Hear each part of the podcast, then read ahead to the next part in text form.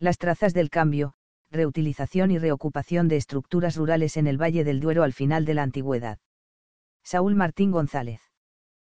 Nota importante, el presente podcast es una versión en audio del artículo publicado en En Sastre Blanco, JC, Catalán Ramos, R. y Fuentes Melgar, P. Coordinadores, Arqueología en el Valle del Duero. Del Neolítico a la Antigüedad Tardía, Nuevas Perspectivas, La Ergástula Ediciones, Madrid, páginas 249 a 257. Para consultar el aparato crítico de citas y notas al pie de este artículo, se ruega acudir al texto original. Resumen. El presente artículo versa sobre la transición en los modelos de poblamiento durante la Antigüedad tardía, SS. 3.8, en la submeseta septentrional. Se trata de un espacio que, con sus propias particularidades, acaso constituya un óptimo ejemplo acerca de las fórmulas de transición entre la Hispania romana y los reinos hispánicos altomedievales a nivel regional y local. La aproximación se realiza fundamentalmente a través de metodología arqueológica, pero no habremos de descuidar asimismo otros tipos de fuentes históricas en pos de una necesaria interdisciplinaridad como premisa imprescindible en la investigación sobre el pasado. Ello además coadyuva a la necesaria superación del exacerbado localismo que acusa la investigación española en las últimas décadas, que en ocasiones ha conducido incluso a la pérdida de perspectiva de los procesos generales a los que se ve sometida Iberia en este periodo crucial de su historia. Palabras clave, transición, poblamiento, reocupación, dialéctica centros víes periferias. Abstract This paper is focused upon transition for late antiquity, 3th-8th centuries, settlement models in the northern part of the Spanish Central Plateau. This ambit, with its own local patterns, maybe works as an excellent theater for the different transitional solutions between Roman Hispania and the early Middle Ages Hispanic kingdoms. Our analysis comes mainly through archaeological methodology, but however we one t forget another different historical sources anyway, in order to establish an accurate and indispensable interdisciplinary view in the studies upon the past. It helps also to the necessary overcoming of the heavy localist view that Spanish scholarship have shown in last decades.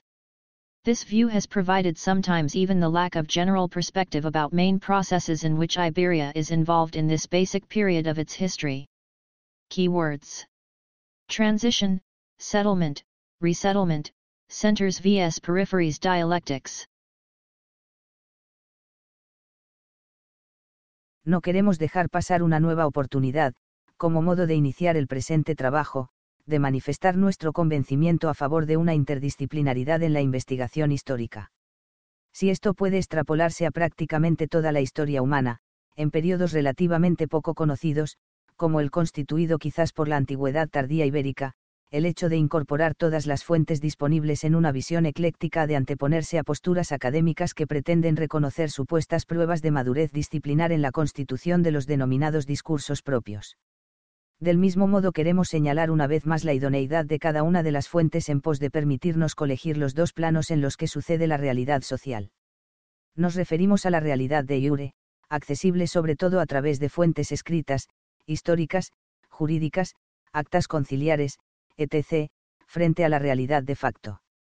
Sobre esta última, más compleja de interpretar pero acaso más veraz sobre las condiciones de vida reales de la mayoría de la población, y por ello más interesante, podemos ocuparnos a través de algunas fuentes escritas, de vida cotidiana, poesía, sátira, etc., epigráficas, numismáticas y, sobre todo, por la arqueología.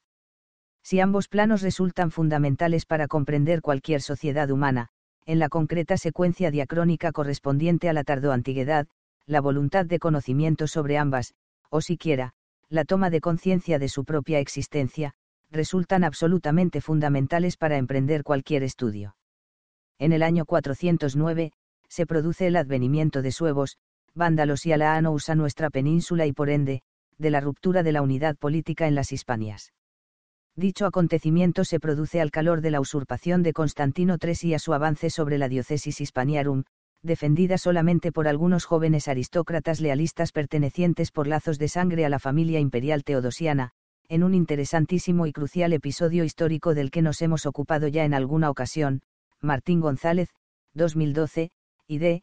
En prensa, y sobre el que la investigación ha mostrado especial interés, al respecto, vid entre otros Sanz. Serrano, 2009, 156 ISS.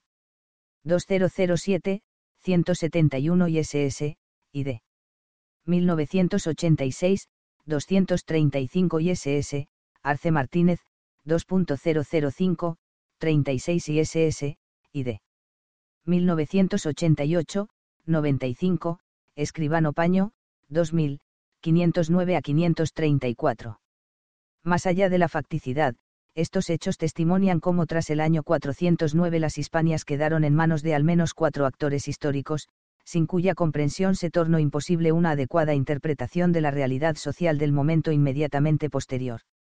Dichos actores son los siguientes, en primer lugar, los restos del Estado y de administración imperial, donde podemos englobar a la aristocracia de las tres provincias hispánicas lealistas, las expediciones de comitatenses e incluso de Augustus en años posteriores, etc., los poderes locales, tanto laicos como religiosos, no lealistas que comienzan a buscar nuevas fórmulas de prosperar al margen de Roma, los pueblos bárbaros, dirigidos por sus propios sistemas de jefaturas que buscarán.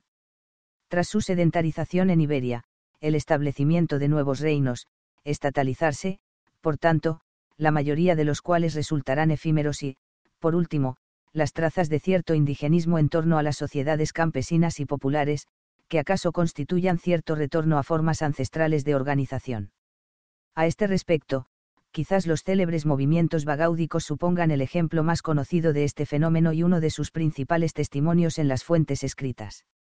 Todo ello no nos testimonia otra cosa que el culmen de la descomposición del Estado romano en las Hispanias, y el tránsito hacia nuevas fórmulas de organización social y política. Unas fórmulas, por cierto, cuyo estadio de inmadurez en el 409 provocará graves perturbaciones en las diferentes sociedades ibéricas a lo largo de prácticamente toda la centuria siguiente. A lo largo de las siguientes páginas realizaremos una síntesis general, aplicada al territorio aquí tomado en consideración, de algunos de los principales procesos históricos cuyo reconocimiento ha venido posibilitado gracias al desarrollo técnico y el grado de sistematización que la arqueología tardó antigua ha conocido en los últimos años. Ante todo, cabría comenzar señalando la enorme diversidad regional del Imperio Romano de Occidente, y más en concreto de la diócesis Hispaniarum, Wickham, 2005, 40. En muchos de estos territorios, y asimismo en el Valle del Duero del siglo V, cabría aplicar el horizonte de fin de la complejidad, Ward Perkins, 2007, 155 ISS. Las principales manifestaciones de este proceso pueden resumirse grosso modo en la ruptura de la estandarización en la producción de manufacturas, vajillas cerámicas incluidas. Ello, sumado al drástico desplome en los circuitos de intercambio, habría de redundar en la subsiguiente tendencia al localismo en los materiales. De este modo, estos arrojan ahora unas cronologías considerablemente menos precisas respecto a la cultura material correspondiente a las fases romanas, Christie, 2004, 5 a 7. Además, otros factores como la drástica reducción en la acuñación de moneda y el retorno a formas económicas tradicionales y de subsistencia, provocan el retorno a una cultura material, y acaso a ciertos usos sociales de facto, al menos en el ámbito familiar y local, similares a las conocidas en la prehistoria reciente y protohistoria. La última ratio que subyace tras todas estas complejas y paulatinas transformaciones podemos cifrarla fundamentalmente en la absoluta desarticulación del Estado romano y su fiscalidad, Martín González, 2007, 189, Wickham, 2005, 62 y SS, que conoce la cuenca del Duero, entre otros territorios. Básicamente, los nuevos patrones de poblamiento conocen tres manifestaciones principales, la reocupación de espacios sobre las antiguas villae clásicas, las transformaciones en el ámbito aldeano y la huida o reocupación de hábitats en altura y zonas marginales. A continuación veremos su incidencia en el territorio de la submeseta septentrional y el Valle del Duero.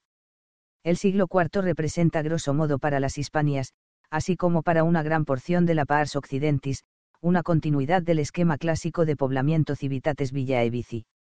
En concreto, las villae rústica e hispánicas conocieron en dicha centuria el cenit de su desarrollo en todos los órdenes, como han destacado varios autores, Martín González, 2.011, 174, Vidnota al pie N2.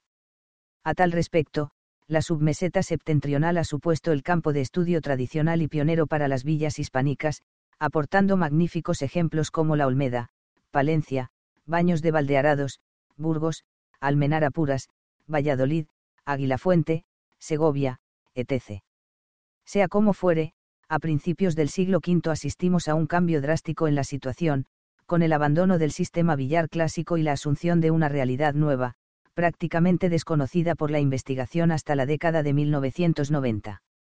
Dicha realidad viene básicamente caracterizada por la reutilización de espacios y poblamiento en precario, incluyendo la posible con la conversión en hábitats de espacios antes quizás dedicados a otros fines, y un total desprecio por el lujo y lo superfluo que conduce a la estimación suprema de lo inmediato y lo útil para sobrevivir. En realidad, no se trata de una nueva fase que emerge de entre las ruinas de las villae rusticae, sino, cuanto menos, dos, a saber, el fenómeno de reocupación en precario que hemos dado en denominar, a la luz de las referencias textuales al respecto, como fase de Villula, Martín González, 2011, caracterizada grosso modo por la amortización de la decoración escultórica, pictórica y musivaria, así como de las propias áreas termales, la fundición de esculturas en hornos de cal, y la aparición. En algunos casos de cierto armamento, por otro lado, en un momento posterior, la erección sobre dichos espacios de sendos edificios religiosos con necrópolis asociadas, que pueden alcanzar una pervivencia enormemente prolongada, Sanz Serrano y Martín González, en prensa. Se trata de fenómenos ampliamente extendidos que también se encuentran presentes en el Valle del Duero. Así, y pese a que muchas de las principales villae de la zona se excavaron, como se ha dicho, con metodología antigua y asistemática, nos encontramos por ejemplo con la reocupación en precario de las estancias meridionales de la Pars urbana, García Merino, 2008, 420 a 421, de la villa de Almenara Puras, donde además nos encontramos con sendos parches de mortero, trazas de grasa y humo en revestimientos para tals, huellas de hogueras refractando mosaicos, etc. Del mismo modo, en la Olmeda ya el propio Palol, 1982, p20, atestiguó la erección de un tabique, a base de materiales reutilizados, amortizando el OECUS. Otras realidades similares, que abarcan desde parches en mosaicos a reutilización de materiales para erigir nuevas estructuras, pasando por sendas trazas de hogares sobre pavimentos, etc., pueden reconocerse en las villas de Rioseco, Soria, las palentinas de Dueñas y Quintanilla de la Cueza y las salmantinas de San Pelayo, la Viña de la Iglesia y Saelices el Chico, Ariño Gil, 2006, 333. Capítulo aparte merecen los casos de Santa Lucía de Aguilafuente, donde una extensa necrópolis de más 300 inhumaciones, datada en el siglo VI, Gonzalo González, 2008, 621, conduce a sospechar la presencia de algún tipo de edificio religioso, acaso realizado con materiales perecederos, erigido sobre la villa clásica. Otro caso notable lo constituye la villa de Navatejera en León, Benítez González y Miguel Hernández, 1993 a 94, donde nos encontramos uno de los primeros casos hispánicos del fenómeno de las iglesias propias, Eigenkirchen, construidas para uso señorial antes del abandono de las fases clásicas de ocupación. Otro de los grandes escenarios donde se manifiestan las enormes transformaciones acaecidas en la antigüedad tardía es en el ámbito aldeano. En algunos territorios este parece adquirir gran dinamismo tras la caída del imperio, si bien desconocemos en buena medida la situación en los Vichy y Pagi de época romana, lo que constituiría un punto de partida fundamental para la adecuada comprensión de este fenómeno. Sea como fuere, la submeseta septentrional ciertamente supone, al menos en el actual estado de la investigación, uno de los máximos exponentes a propósito del desarrollo aldeano en la tardoantigüedad hispánica, al calor de la desarticulación del patrón territorial romano, Gutiérrez González, 2011, 133. El innegable interés del tema reside en la puesta en marcha y desarrollo de posibles estrategias, por parte de las propias clases subalternas y las comunidades productoras, enfocadas a su propia subsistencia y perpetuación. No obstante, consideramos excesivamente utópica y arcádica la visión planteada en ocasiones por la arqueología postprocesual tan cierta para la antigüedad tardía hispánica resulta la existencia de comunidades aldeanas como la de sendos poderes locales que controlan y redistribuyen la producción de aquellas. Se trata, grosso modo, de élites de naturaleza tanto laica como eclesiástica que ejercerán su hegemonía bien desde los nuevos, o mejor, recuperados, emplazamientos en altura o bien desde las ciudades, Martín González, EP2, Sanz Serrano, 2009, 377 ISS. Además, el Imperio Romano en su caída, también en el solar ibérico, simplemente es sustituido por nuevos estados. Estos, por cierto, vendrán creados tras el asentamiento en nuestra península de las diferentes jefaturas germánicas y sus numerosas clientelas y población incorporada, siguiendo un modelo de bola de nieve, Martín González, EP1, y de Martín González, 2012, a lo largo de su largo y complejo Volkerwanderung. En tal sentido quizás puedan interpretarse los numerosos ejemplos de Grubenhauser, cabañas de fondo rehundido, documentados en el Valle del Duero y otros territorios peninsulares. Se trata de estructuras bien conocidas en la arqueología de época de las grandes invasiones en el conjunto de Europa central y occidental. Así por ejemplo sucede en la Galia septentrional y el Limes renano, donde el fenómeno se documenta ya desde finales del siglo III principios del IV, Wickham, 2005, 496, Perin, 2004, 259, como es lógico para un limes que ante todo, suponía una inmensa zona de contacto entre pueblos, Whitaker, 1994, 97, y donde las invasiones tienen lugar, en razón de su simple posición geográfica, de forma más antigua, sistemática y profunda, Sanz Serrano, 2009, 75 ISS, Brogiolo y Chavarría Arnau, 2008. 271 ISS. Otro buen ejemplo lo proporciona Italia, donde aparecen siempre las Grubenhauser tras la llegada de los ostrogodos, 488, apareciendo en relación a materiales y usos de claro signo germánico, Brogiolo y Chavarría Arnau, 2008, 271 ISS. La arqueología española, por su parte, se ha visto guiada durante las últimas décadas en esta y otras cuestiones por un prisma autoctonista cuya última ratio se deriva del marco de trabajo, gestión y financiación a través de la actual división administrativa en comunidades autónomas, además de una notable despreocupación por el particular en la bibliografía extranjera. Así, pese a contar con valiosos trabajos al respecto desde el punto de vista metodológico, Vigil Escalera Guirado, 2000, el sesgo ideológico apenas referido conduce a interpretar las Grubenhauser tardoantiguas como derivadas de una fantasmagórica tradición indígena, que se pretende remontar nada menos que unos 2000 años hacia el pasado hasta llegar en algunos casos al bronce pleno, Vigil Escalera Guirado, 2000, 251, a pesar de no contar con ningún eslabón intermedio documentado. Aunque nos ocuparemos de este particular en mejor ocasión, creemos que la innegable similitud de las Grubenhauser con tipos de hábitats de la prehistoria reciente acaso pueda explicarse, como provisional hipótesis de trabajo, por el mantenimiento tradicional de dichas tipologías en el Barbaricum situado allende los límites romanos, siendo reintegradas al solar ibérico en época tardoantigua, precisamente de la mano de las nuevas poblaciones germánicas. Sea como fuere, en el Valle del Duero nos las encontramos en yacimientos como La Horra, Burgos, Los Villares y La Huesa en Zamora, Nuño 2003, La Casilla y Langallo, Valladolid, La Peladera, Segovia, etc. El último fenómeno, de entre aquellos presentes en el Valle del Duero en época tardoantigua, que queremos referir en el presente documento corresponde al encastellamiento o reocupación de hábitats en altura. Se trata de un fenómeno tan interesante como complejo, sobre el que nos hemos referido de forma monográfica en recientes ocasiones, Martín González, EP2. Valga señalar como premisa que, frente a las Villulae que hemos visto supra, no se trata de un reaprovechamiento utilitarista de anteriores espacios suntuarios, del lujo inútil anterior, sino que es un retorno a un hábitat concebido ad hoc ya de forma utilitarista, con un evidente sentido defensivo y de control del territorio.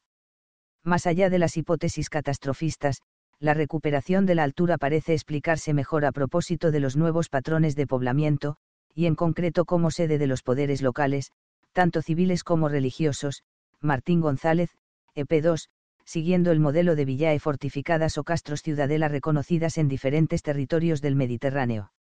No obstante, junto con el anterior particular, y quizás en territorios de otras características geográficas y sociales, quizás también otras realidades pudiesen coadyuvar al fenómeno. En concreto, quizás la huida de la presión fiscal imperial episcopal señorial, a Cien Almansa, 1989, en relación con los fenómenos de sedición barra deserción barra huida en el Bajo Imperio y en el Regnum Gotorum, Martín González, 2007, 185 ISS. En el Valle del Duero en concreto, territorio de estribaciones montañosas y menos romanizado que los citados supra, las fuentes reconocen la presencia de castillos refugio o castella tutiora donde la población provincial resiste exitosamente las acometidas de suevos, visigodos e incluso, ya en el litoral de la actual Galicia, piratas érulos. Además, el interesante fenómeno de la vagauda del norte hispano cuenta también con poblamiento en alto, como demuestra la propia toponimia de su capital Aracaeli, expugnada por el Comes Asturius en el 443. No obstante, a la vez que informa de estas trazas de indigenismo en el norte hispánico postromano, Idacio testimonia la presencia de sendos poderes locales, especialmente de naturaleza eclesiástica, lo que muestra la necesidad de evitar explicaciones simplistas. A este respecto, sería necesario valorar en mayor profundidad la acción de la Iglesia y, en concreto, de la red de obispados y parroquias como nuevo patrón de control territorial dentro de los nuevos estados germánicos peninsulares.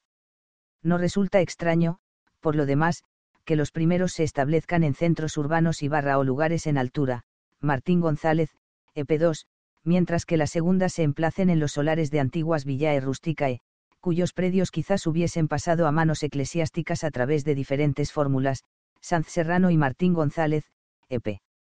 En este contexto destaca ciertamente la acción del Regnum Suevorum, cuyo sistema de control territorial a través de la trama de edificios cristianos conocemos a través del célebre Parrochiale Suevum del 569. Por lo demás, todo apunta a que el modelo suevo resulta enormemente más efectivo que el situado al otro lado del limes, esto es, el imperante en el Regnum Gotorum, Escalona Monje, 2006, 192, haciendo quizás necesidad virtud. Semblanza del autor, en español. Saúl Martín González es un historiador, arqueólogo y profesor español.